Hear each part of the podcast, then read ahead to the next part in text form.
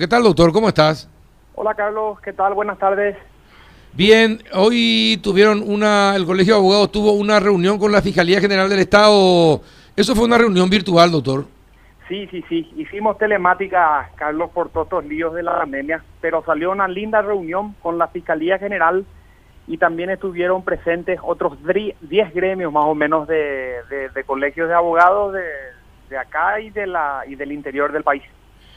¿Y, qué tocaron? ¿Qué temas tocaron con... Eh, ¿Quiénes estuvieron de parte de la Fiscalía? Sandra, directamente la, la doctora, y estuvo eh, Ariel Ojeda, que es su, su mano derecha, ¿verdad? uno de los miembros ahí en el gabinete. Ah, y, bueno, ¿y qué temas tocaron, doctor, eh, eh, con la Fiscala General del Estado?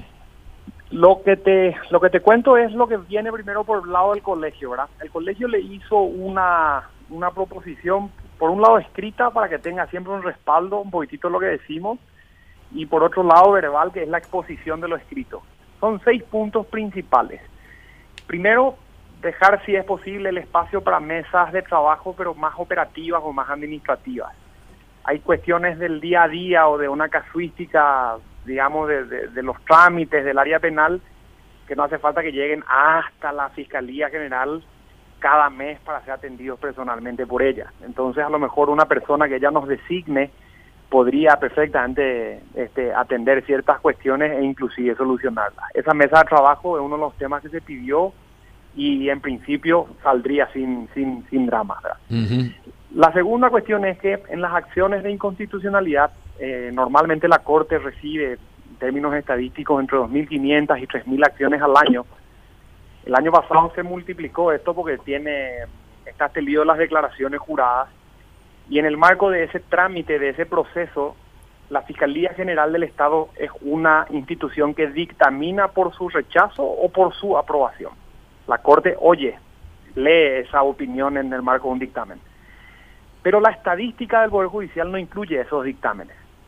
Entonces le dijimos a, la doctora Sandra que podría ser una muy buena idea organizar esos dictámenes, organizar una estadística de esos dictámenes y conocer los fundamentos de lo que opina la fiscal general del Estado en cada una de las acciones.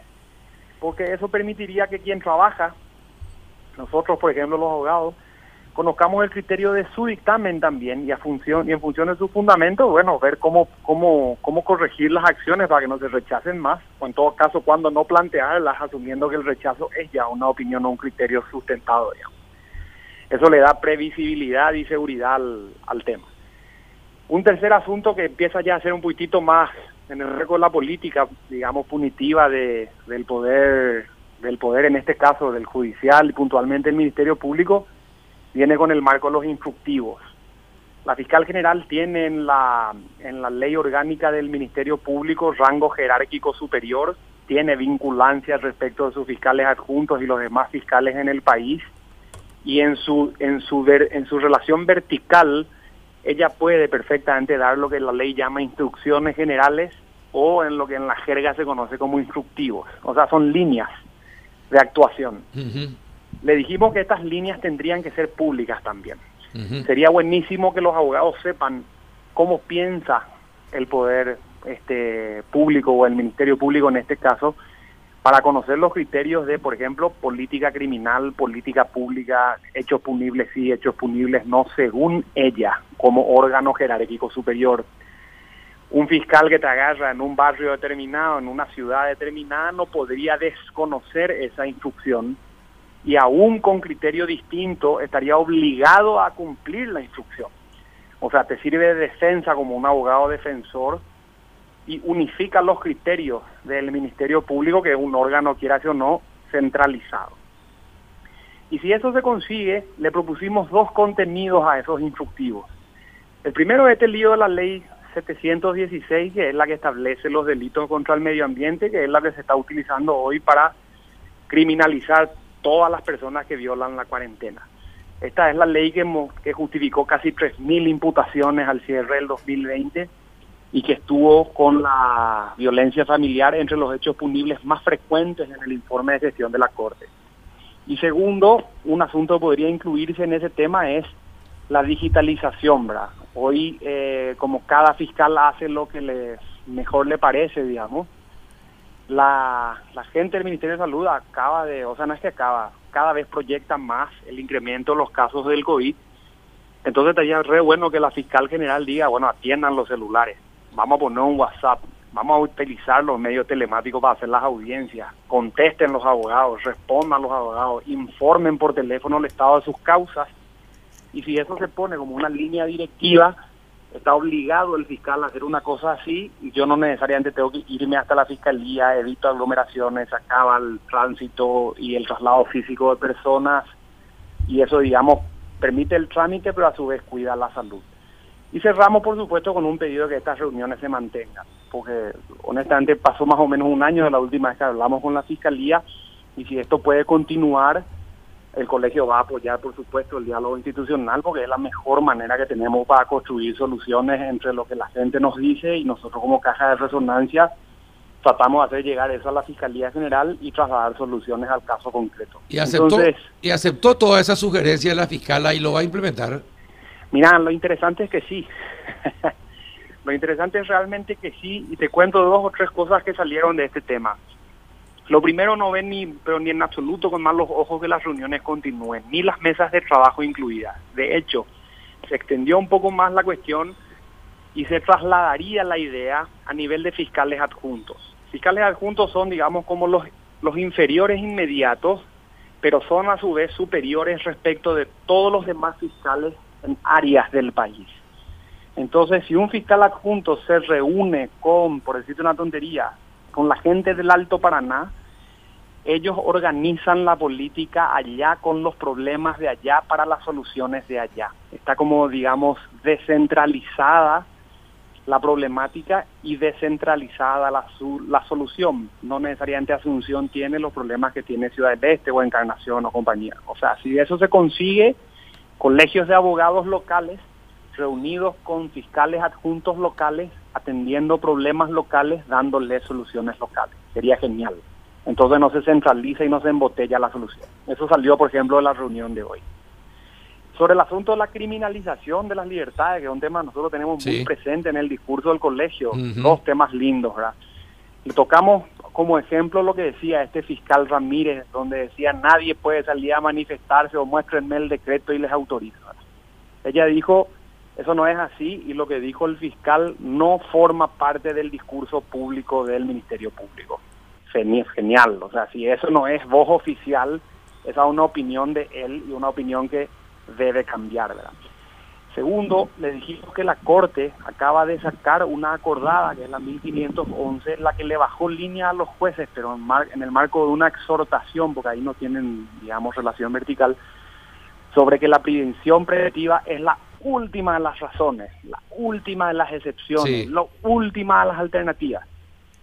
Queremos que haga algo similar en el marco de sus instructivos.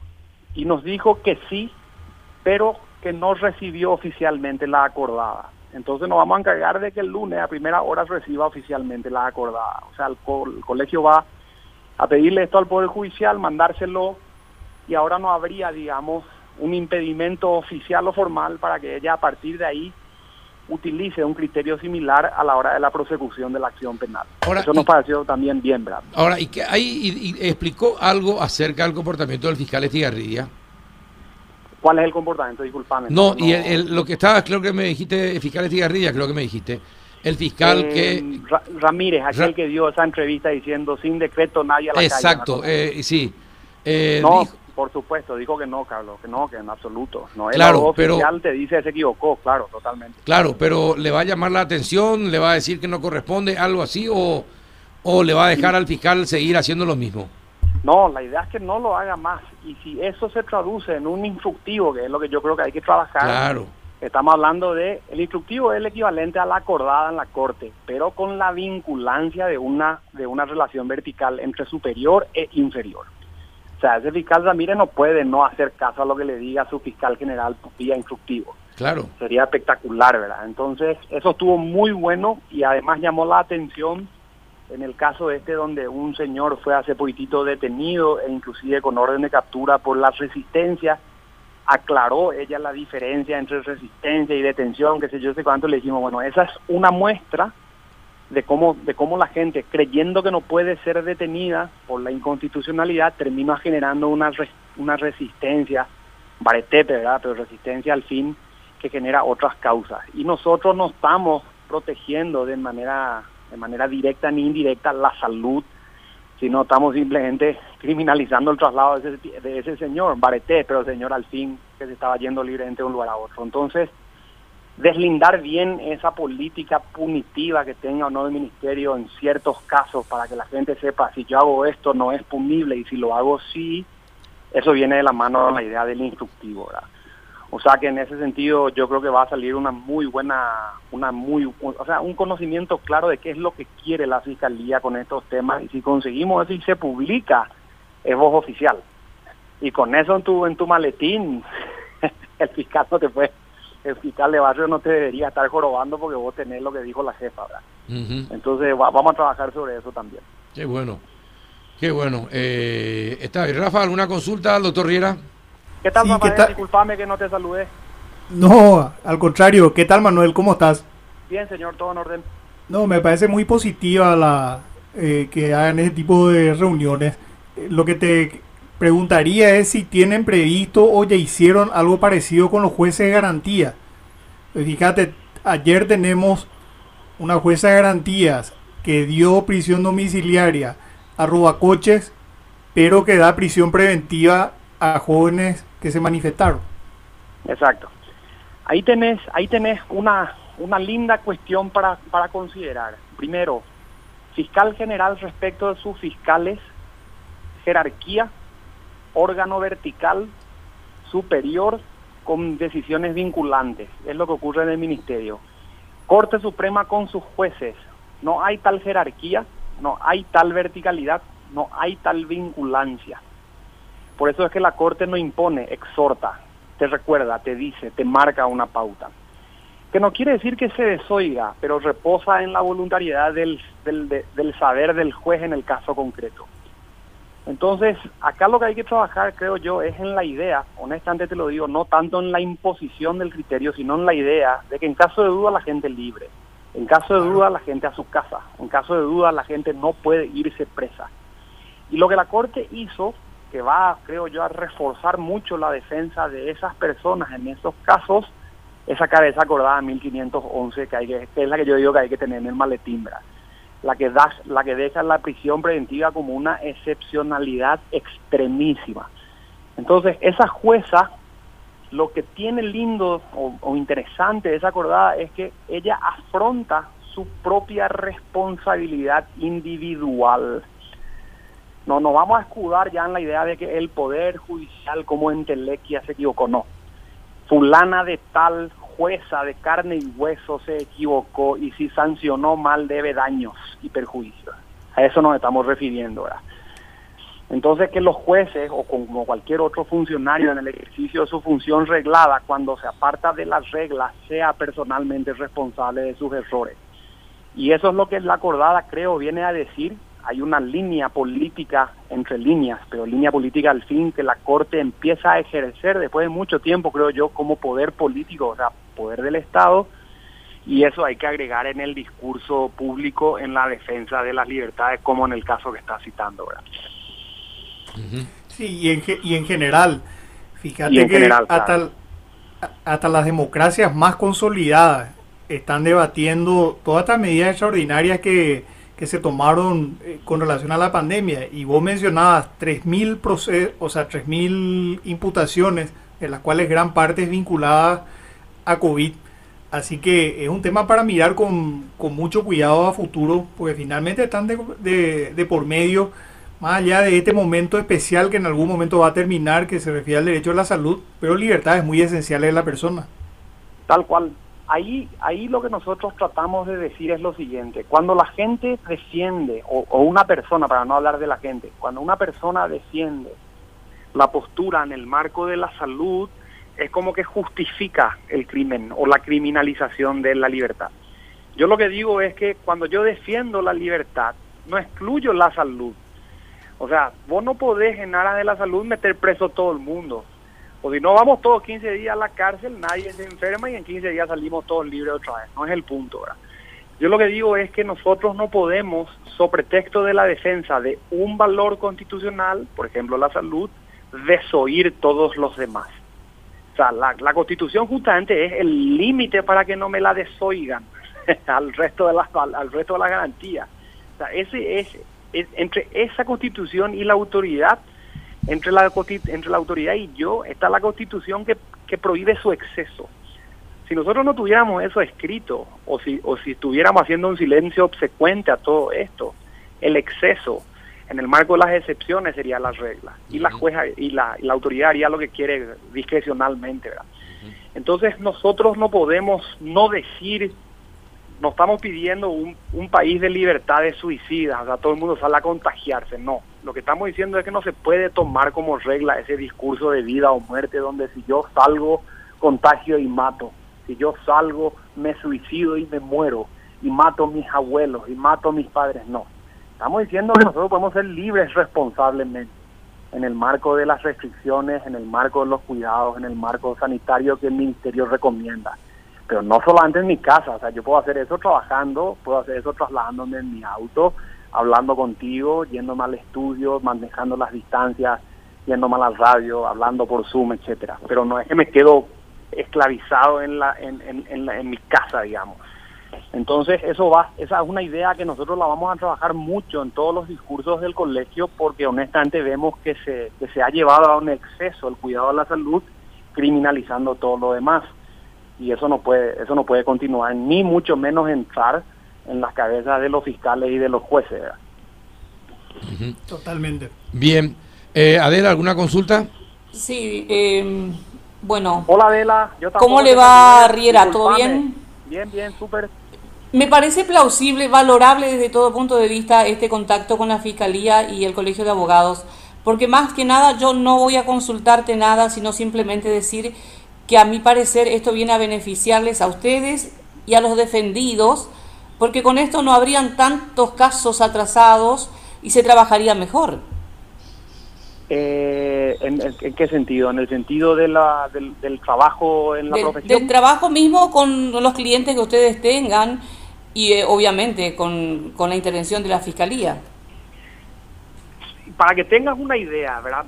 El sistema de justicia recibe al año 200.000 causas y no somos 200.000 los abogados. O sea, vos tenés gente y tenés empresas, digamos, en el mundo comercial de esas 200.000 causas, no se resuelven todas en el año. Quiere decir que las 200.000 del 2020 se sumaban a las 200.000 no terminadas del 2019 y se van a sumar a las 200.000 que van a entrar en este. Uh.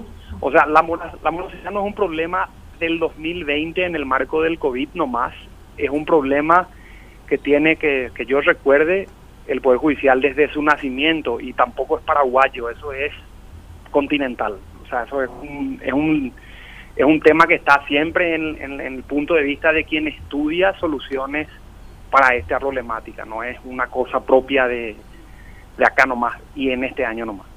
Entonces sí, por supuesto, detrás hay una idea de que se tiene que combatir la morosidad, pero yo no le estoy diciendo al juez vaya a suicidarse usted apeligrando su salud, le estoy diciendo habilíteme una, una, un Zoom y hagamos la audiencia ahí. Claro.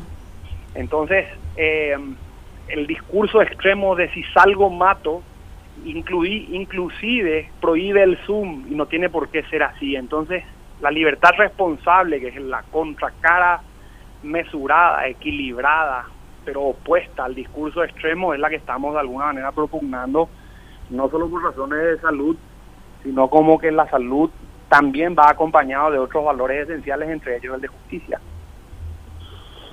Bueno, perfecto. Doctor, Muchísimas gracias por tu tiempo y por las explicaciones, muy interesante y ojalá eh, se cumpla lo que la fiscala eh, prometió debido al consejo que ustedes también le dieron. Un abrazo, doctor.